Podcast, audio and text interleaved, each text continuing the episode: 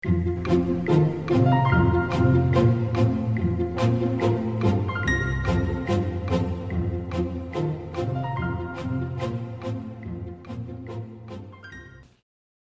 生活变得艰难时，我们可能会想放弃，但你的人生不能就这样算了。的作者约翰·欧莱瑞说：“只要你能秉持着，当你知道你存在的理由，无论别人如何对待你，你都能承受。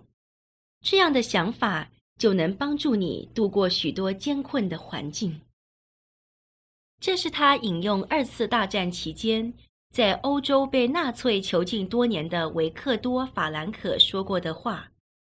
法兰克在二战期间被关过四个不同的集中营，过着惨无人道的生活。三年里，每一个他深爱的人都被杀害了。他失去了父母、兄弟和怀孕的太太、邻居和朋友。他挨饿、挨打、受屈辱，经历了我们所无法想象的痛苦。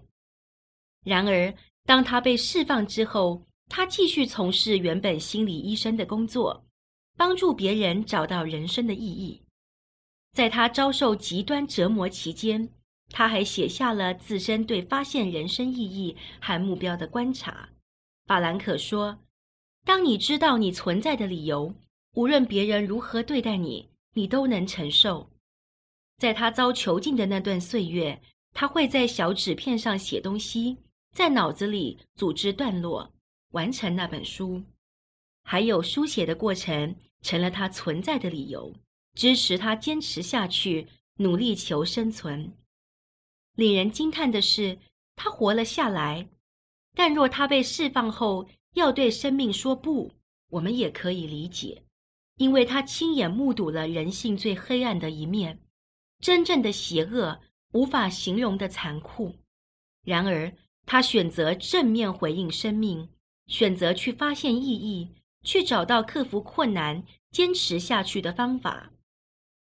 我们花了大量的精力和时间在处理别人如何对待我们上，包括生活中的各种任务、义务、责任和其他事情，如接送小孩、社会功能、工作轮班，还有缴税、付账单，还包括了为了难以抗拒的点心而付账。这些都是策略、地图、计划，还有待办事项清单。他们总是在那里，总是折磨的人疲惫不堪。但我们却经常忘了做这些事的理由。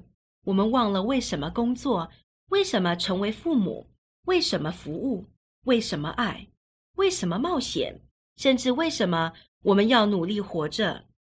看起来，人生中大部分是平凡的琐事。是我们每天要从清单上划掉的任务，但过着充满烈焰的生活，与别人如何对待我们无关。家事或许得做，任务得完成，但当我们为了这些事背后的理由而活着时，关于这些事和生命的一切都将改观。当这个理由呈现在你面前，提醒你人生的目标时，一切都会改变。当日子变得艰困时，我们存在的理由能支持我们善用所需的库存。我们所坚持的目标是支持我们穿越黑暗隧道的亮光，即使生活在烫手、艰难、痛苦一场，它也能让我们坚持不松手。